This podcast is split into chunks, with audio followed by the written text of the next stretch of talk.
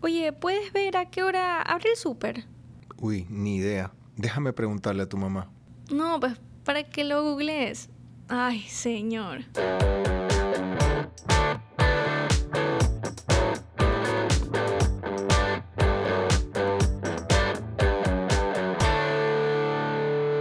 Te estaba contando de mami, mi mami en el, en el supermercado. Mami, Mami que es todo un personaje. Es el personaje. Eh, El personaje de la casa es la señora madre. Y todo el mundo hay que hacerla feliz en la casa. Para que la casa sea feliz, la mamá tiene que ser feliz. Obvio. Y mi mamá, que siempre va al súper. Ella le gusta ir al supermercado. Y fuimos al supermercado y pues ya ves, esto pasó de... Cambió la ley de datos y es algo que están haciendo muchos supermercados que es actualiza tus datos cuando Sí, tienes y, eso. y muchas empresas que manejan datos de clientes tienen que actualizar eh, ahí una parte para que el cliente acepte el manejo de sus datos. Así es. Y los supermercados, como tienen lo de fidelización, etcétera, Ujú. tienen que hacer la, la- la actualización de datos. Y pues mi querida señora madre y yo estábamos en un supermercado, vamos a la caja y en la caja ella quiere poner su, su tarjeta de fidelización para que se le acomoden los puntos y todo. Y la señora le dice, la cajera le dice que tiene que actualizar sus datos y no puede pagar si es que no Ah, actualiza sus datos. Ya, ya. No es, ah, porque hay unos que te mandan, des- pagas y después te mandan Claro. a actualizarlo, pero en este supermercado tenías que actualizar tus datos para poder pagar. Ok. Entonces, ¿qué hace? Le dice, tiene que entrar en www.elsupermercado Supermercado.com. y mi mamá la, la perdieron un poquito. Entonces, ¿qué pasa? Le dice, no, tiene su celular en su celular. Entonces mi mami saca el celular. Pero mi mami, en vez de, de saber qué hacer, le entrega el celular a la cajera. Y la cajera se queda así como, ay, no. Ya, O sea, la idea era que entre a supermercado.com y actualice el dato con su Exacto. teléfono frente a la chica en caja para poder pagar. para poder pagar antes. Sí, porque Ya. ahí la tenían retenida, casi Ok. casi, porque ella no podía pagar. Entonces, le, mi mami saca su, y no sabe qué hacer, se lo entrega a la chica, la chica, no, no, no, el- de que, no, hágalo usted, y no sé qué. Y ya, pues yo veo hacia abajo y veo pues un QR. Y dije, Ok. mami, pásame el celular. Ok. Escaneé el QR, dos segundos después, ya tenía que poner su cédula, no sé, verificar, se acaba el chiste. Creo que era máximo 30 segundos porque se demoró mucho en cargarle la página con el QR. Pero 30 segundos, listo, pagó, feliz. Pero me dio tanta risa que mi mamá como que le sacaron de onda, ¿no? Claro. Porque ella fue hacia una persona física Claro. a hacer un trámite y esta persona física le dijo que entre en la página Claro, web. La perdieron. Claro. Bueno, bueno, es, es eso. Bueno, yo, Exacto. o sea, la verdad que, mm, a ver, dos cosas. Una, ya hablando un poco generacionalmente, nuestra generación, tu mamá y la mía, pues sí, si estás en un sitio, si estás eh, en un lugar, pues como que esperas que siga haciendo en el mismo, en el mismo lugar, ¿no? El mismo Físicamente, canal. en el mismo canal. Ajá. Y claro, y luego la otra es eh, pasar a digital no es fácil. Como que tienes en tu cabeza, bueno, que me sigan atendiendo físicamente, porque la Ujú. chica no lo puede resolver. ¿no? Exacto. Y, y cuesta. Pero, eh, Exactamente. eh, pero ahí hay grandes diferencias que creo que un poco de lo que queremos hablar siempre, de, de esas diferencias generacionales, ahí se van, se van dando. Ahora, mira, eh, que tú sabes que uso mucho aplicaciones y que me gusta mucho usar eh, pues todas las facilidades digitales de hoy. Pero, por ejemplo, ir al súper a mí todavía me gusta. No, no soy tan fan de comprar por aplicaciones del supermercado. Sí. Cuando es algo de emergencia, eh, sí, y, y dos, tres cosas, ¿no? O sea, sé qué es lo que necesito comprar porque, no sé, vamos a preparar eh, algo, algo de comer, ¿no? Unos Un risotto o unos chilaquiles, y ya sabes qué es. Y bueno, pides tres, cuatro, cinco cosas Exacto. y bien. Pero la vuelta al súper a ver qué hay. En la, socia la socialité. Claro, además te encuentras con amigos, conversas social. un poco. eh, Porque eh, siempre vas al mismo súper y ya te sabes el recorrido. correcto. Una sí, que sí. yo cambié de un súper allá en Monterrey, cambié, había otro que estaba más cerca, lo cambié, me perdieron. Yo llegué a la casa y no tenía nada, porque yo ya me sé el recorrido de mi súper. O sea, tú vas a tu súper y te sabes tu recorrido, sabes con quién te puedes topar, ya tienes cajera favorita casi casi. Mi mamá Sí. llega al súper y saluda a todo el mundo. Claro, claro. Pero no solo a sus amigos, sino incluido el cajero y el, el perchero, todo. Sí, pero no sé si tu generación valora eso, porque un poco de lo que yo escucho los chicos que trabajan conmigo, de menos de 30 años, la verdad, yo creo que ninguno va al súper. Y esto Ujú. que yo te digo de que, ah, que me doy la vuelta a ver qué más compro, a ver si veo Ujú. algún quesito, un vinito o algo, Ujú. como que ellos mm, ya eso no, no les interesa, no sé qué- Claro. cómo lo ven. O sea, yo creo que es ahí en nuestra generación, en cuanto al súper específicamente, es la parte de rapidez y tiempo. Ajá. A mí personalmente, a mí sí me gusta darme la vuelta por el súper y me siento muy señora haciéndolo, porque a mí me gusta la vida de señora. Pero también me gusta, dependiendo de el momento en el que estoy, en lo que tengo que hacer, claramente me lo voy a pedir por la app, no tengo ningún problema de pedírmelo por la app. Y sobre todo si es algo, no es el súper como de la semana, sino que si es algo rápido, pídelo por la app. Ahora esta semana, el fin de semana, el sábado que estuve sola el día entero, fue el momento más feliz de mi, de mi semana. Fue el sábado sin interacción con ninguna persona. fue excelente. Y la única interacción que tuve fue la El repartidora, delivery, el el- delivery del súper. Porque llega. yo no quise bueno, y súper. es, y es un segundo, ¿no? Muy- buenas tardes, gracias, hasta luego. Claro, y espero, pero yo espero que esa interacción sea agradable. Yo Sí. espero que me diga buenas tardes, Claro. ¿cómo estás? Que no sé qué, si me tutea mejor. Pero eso de, eh, yo creo que a tu generación, si les gusta, me voy a bañar, Claro. me voy a arreglar, Sí, sí. me iré al O súper, sea, el el súper, a mí, siempre. el súper sí me gusta. La verdad que tengo que, que confesarlo, sí me gusta ir y dar la vuelta y compro unas cosas más de más allá de lo que tenía Más de lo pensado. que porque que me encontré con algo, se, se me antojó algo, ah, con esto puedo preparar o- a- alguna cosa, ¿no? Lo, lo otro que no me gusta comprar, digamos, digital o en línea es ropa. No, no, no. eh, A mí sí. eh, no, yo, yo lo veo que, que a ti y a tus hermanos no tienen problema. Yo sí tengo como que probarme, Ajá. ver y sentir la tela, eh, como ver el color exactamente, porque no es, no, es, no es igual cuando lo ves en una pantalla. Claro. Y me cuesta mucho comprar ropa en línea. No, no, no me, no me funciona, no me siento cómodo. Prefiero eso- ir a la tienda también. No, pero eso que tú vas y te compras lo mismo.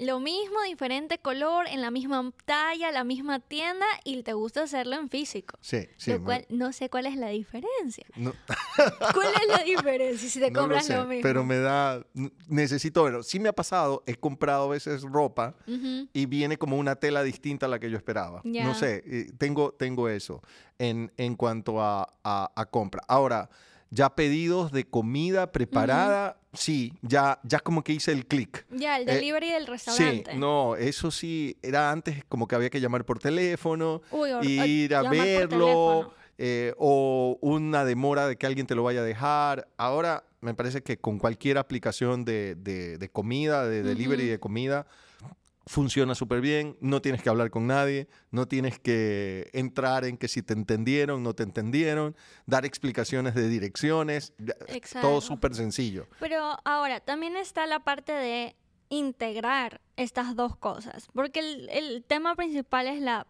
integración en- entre el canal digital y el físico.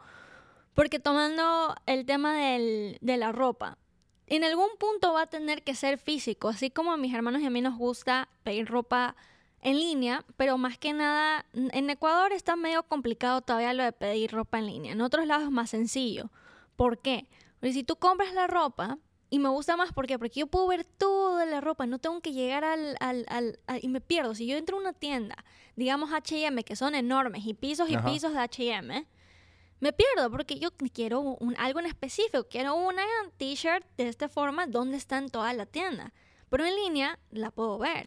Sí, pero La mira, pero en cambio mira que ver en línea a mí no me es tan fácil. Yo prefiero verlo en la en la tienda. No. Es como que caminas y recorres y vas viendo de a poco, bueno, aquí están las las las t-shirts, aquí están las camisas, los pantalones, pantalones cortos, pero en cambio ver cuadritos así mm, no me gusta mucho. No, para mí pierdes tiempo. Y está, eh, por eso en otros lados es más sencillo. ¿Por qué? Porque te llega, si te llega y no te queda bien, pero tienes que ir a la tienda física. Entonces, no, no evitas la parte física cuando pides una ropa en línea. Te llega la ropa, tú haces todo tu búsqueda en línea, te llega la ropa, te la pruebas, no te quedó. ¿Qué haces? Lo más sencillo, porque sí, hay un, sí puedes arreglarlo en línea, pero lo más sencillo, y tiendas como Zara, H&M que están en cada esquina, lo más sencillo es ir a la tienda en físico y pedir que por favor te la cambien de la S a la M.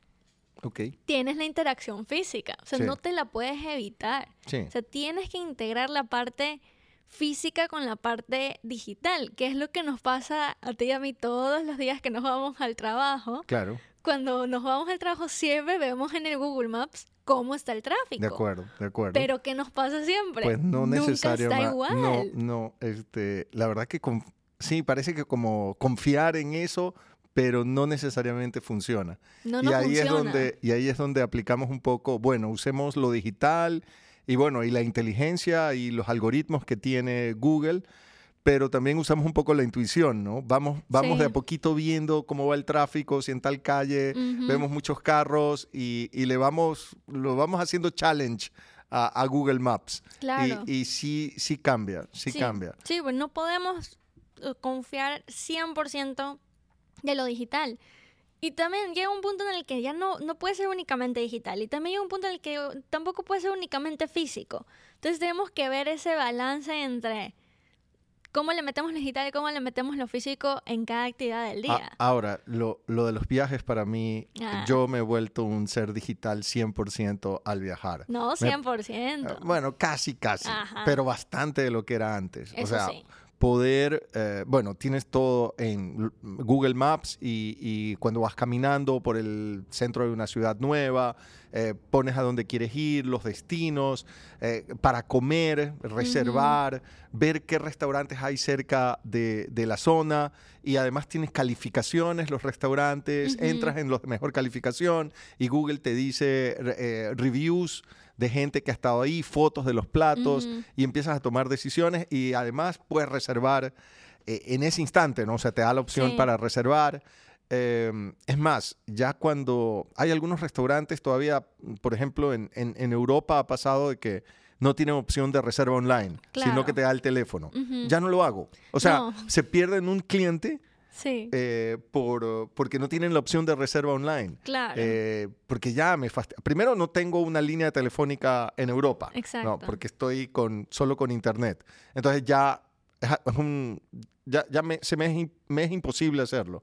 Y lo otro que no me gusta llamar y hablar. Y bueno, si es en español es un poco más fácil, inglés, pero no sé, si tienes que hablar en francés o en alemán, la cosa se pone más, más difícil, ¿no? Exacto, si me acuerdo una vez que estábamos con mi hermana y, mi mami en, en, Estados Unidos, no me acuerdo en dónde, y queríamos pedir delivery, y eso fue hace muchos años, entonces todavía no está el, el Uber Eats y así. Y mi mamá le hizo a María José llamar. Y más que no sé cuántos, años ahora tenía, ahora tenido 14, tampoco es que era experta en inglés.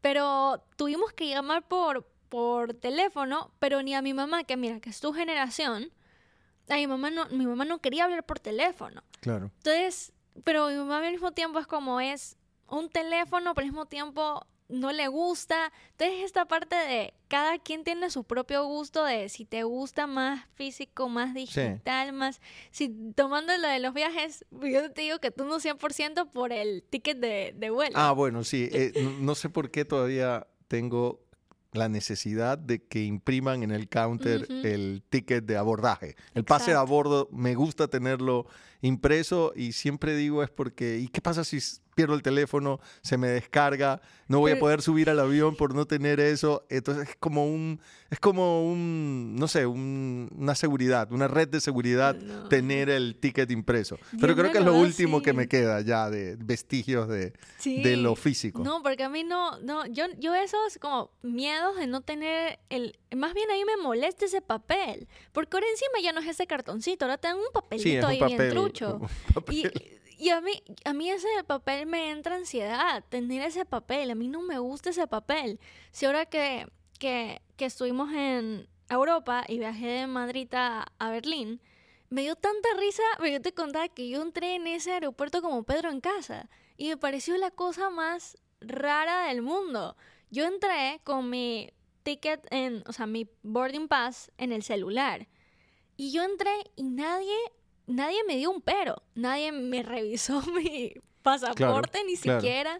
Nadie me pidió una confirmación de que ese boarding pass era el mío. Cero. Nadie ni se tomó el momento de ver de que esta persona le acaba de volar en este vuelo. Yo entré y no interactué con nadie. En un aeropuerto, lo cual eso me parece tan extraño.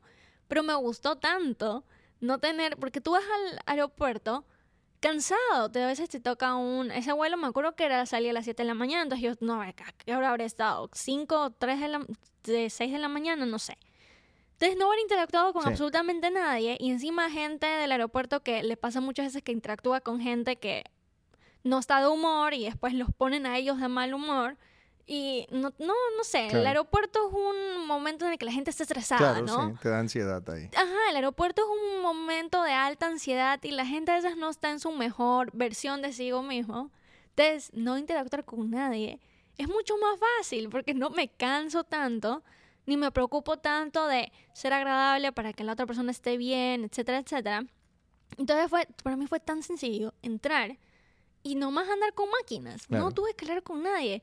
Pero sí, sí pasó al final del vuelo que sí fue como, qué raro que fue esto. Claro. O sea, sí me faltó el, hola, buenos días. Encima allá en Europa. No, pero mira, te falta, entonces un toque personal. Claro, si regresamos a lo mismo del delivery de, del súper. Yo sí espero no hablar con nadie, pero que el que me lo entregue sí me diga, buenas tardes, aunque sea, muchas gracias. y lanza un chistecito por ahí, chéverísimo. Ahora, lo, otro es las llamadas y, nuestra generación creció hablando por teléfono, era la única manera, o sea, no habían mensajes, eh, hablabas por teléfono fijo que estaba ahí en la casa y había tal vez una línea, máximo dos, ya la gente muy, muy especial tenía dos líneas y dos o tres eh, aparatos telefónicos, no más. Eh, y todo era llamar, o sea, si tenías que comunicar a alguien había que hacer una llamada y, era una llamada, digamos, en línea, no una comunicación asincrónica. Pero hoy a mí, la verdad es que mm, cuando me llaman por al, celular, eh, muchas veces, o sea, estoy o estoy ocupado o estoy en otra cosa, no sé, prefiero que me envíen un mensaje oye, ¿a qué horas podemos conversar? Y yo le devuelvo, dame a la una de la tarde, estoy libre, dame una llamada o yo te llamo, ¿no? O si no estoy haciendo nada, te llamo en cinco segundos, ¿no? Pero, pero esa de la llamada directa. De llamada directa. No me gusta mucho. Sí, sí, en TikTok me sale mucho una chica, ay, no, no, me acuerdo de su usuario, eso se las debo, pero había un, una chica en TikTok que ella hace chistes de la vida laboral. Eh, y este, ella comentaba de en cuanto al teletrabajo, ahora en pandemia y el teletrabajo, ella se ríe mucho de el, el llamar sin avisar por Teams, por Zoom. Entonces ella hace siempre esos chistes de que estás trabajando y que alguien te llama y te empieza esa llamadita del Meets, del Teams, etcétera, y él le rechaza y le escribe estoy ocupada, a veces no está, escribe, estoy ocupada, de qué se trata el asunto y que le vuelvan a llamar. Entonces ese es lo que se queja a ella, son de chiste, de no llamen sin avisar. es muy estresante esas llamadas ¿y qué quiere? Ahora no digamos a alguien que tú no conoces. Yo nunca tengo una llamada que, que, es un número que no, no, que no conozco. Y muchas veces es como ahora que pasó lo del carro yo, que a ti te llamaba un número extraño que no conocías y era para lo del carro, o sea, yo no sé si hubiera contestado. Claro, no, ya, ya cuando insiste demasiado empiezo a pensar, bueno, debe ser una emergencia y lo, lo, contesto, pero igual a veces es alguien que te está vendiendo algo y te ha llamado cinco veces, ¿no? Sí, porque ya le saben esa. Correcto, y ya, ya, ya lo esperas. Pero, pero sí es un cambio de generación y, por ejemplo, eh, tu abuelo, mi papá, llama, Y, el mensaje no lo deja tranquilo. O sea, si él envía un mensaje y yo le contesto, todo bien, estamos muy bien, papá, ¿tú cómo estás? Es como que no ha cerrado la comunicación. No, no, no le gusta. El mensaje no se queda tranquilo, necesita escuchar una voz. Exacto, y él, y él es el, el llama y llama y hasta que lo atiendes. Ese no, no, no capta el, ah, no me contestó con la llamada ese porque está ocupado, le mando un mensaje y ahí hablamos cuando tenga tiempo. No, no, no, Claro. no. Es el llame y llame y tienes después tres llamadas. Mínimo tienes unas tres, cuatro llamadas del abuelo. De acuerdo. Y todo de la familia. Así Y es. por más que se le ha explicado, no, es que mira, no te contestamos porque estamos ocupados.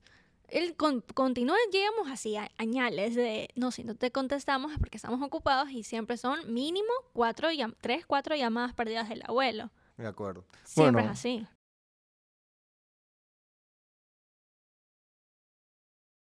Yo creo que para ir, eh, para ir eh, buscando un cierre de esta conversación, y pues un poco la idea es cómo buscar un balance entre una vida digital y lo presencial. Como tú decías, pues somos seres humanos, seres físicos, vivimos en un mundo físico. Bueno, habrá que ver el metaverso y todos esos aspectos que se vienen, qué va a pasar, pero vivimos en un mundo físico No lo y hay- puedes quitar. No lo puedes quitar. Y hay una relación física, un lenguaje, un, hablar, un tocar, que, que- que va a existir ahí siempre. Pero creo que todo lo digital nos ha permitido facilidades, este, comodidades que antes no, no habían. Un, Exacto. un conocimiento como extendido, ¿no? Hay, hay un concepto ahí filosófico que se llama la mente extendida y, y que es que a través de tecnología, conocimiento, eh, aplicaciones, eh, eh, el, el ser humano como que tiene más capacidades y puede hacer más cosas. Y, y yo lo veo así, mucha gente habla, bueno, es que te puedes convertir un adicto a la tecnología, al teléfono, y yo creo que sí puede pasar. Puede Y hay que pasar. tener cuidado. Pero si lo manejas bien, es como una gran herramienta para facilitarte la vida, Exacto. para hacer mucho más productivo, para ser más eficiente y creo que al final tener un mejor balance en tu vida. Exacto, pero siempre tiene que ser un, eh, una, em, como una ayuda o una información o una eh, extensión de algo que no puedes alcanzar. Pero reemplazarlo es, es imposible. Pero también hay que, y yo creo que hay que tener muy en cuenta que algo que mi generación sí, sí, em, sí valora mucho es que la parte, la interacción humana sí sea de valor. O sea, no, no, no sea un... Me encanta poderlo hacer por la app, me encanta poderlo hacer por el chatbot, me encanta hacerlo eh, totalmente en línea, pero cuando sea necesario tener una interacción humana, tiene que ser de valor. No puede ser una interacción humana así como sea, porque ahí, ¿para qué quiero entonces la interacción humana? Para eso quiero el robot. Sí, y mi, y mi generación un poco como atreverse a experimentar. experimentar. Eh, creo que a- en la pandemia mucha gente de mi generación o mayor le tocó eh, hacer una compra en supermercado, Exacto. hacer un depósito una transferencia en el banco, Exacto. hacer una compra en línea, que no lo había hecho antes como porque, no sé, le, le- le- le daba miedo, no se atrevía y le Exacto. tocó y aprendieron. Y yo creo que mi generación tiene que aprovechar todo lo que hay. Mm, Ujú. Hay muchos amigos que dicen, no, es- eso no sirve, o le tiene miedo, o le tiene Ujú. desconfianza, y como que se atrevan, ¿no? Exacto. Y, y poder adentrarse más en el mundo digital, aprovechar de las facilidades. Y, y claro, mantengan su, su relación presencial, su interacción presencial, pero no se pierdan de toda la tecnología que ya existe hoy. Exacto. Pero estoy segura que una vez que lo prueban, muy raras se van a ir para atrás. Bien. Una vez que lo prueban, les va a gustar. La cosa es atreverse. Bueno, entonces este, yo creo que el gran mensaje es cómo buscamos un balance, cómo cada una de las generaciones, se acerca tanto a la digital, la mía y la tuya, aún creo que más búsqueda de esas relaciones de valor que decías. Perfecto. Llegamos a un acuerdo esta vez. Es, está bien. Ay, señor. Ay, señor. Bueno, Ani, gracias.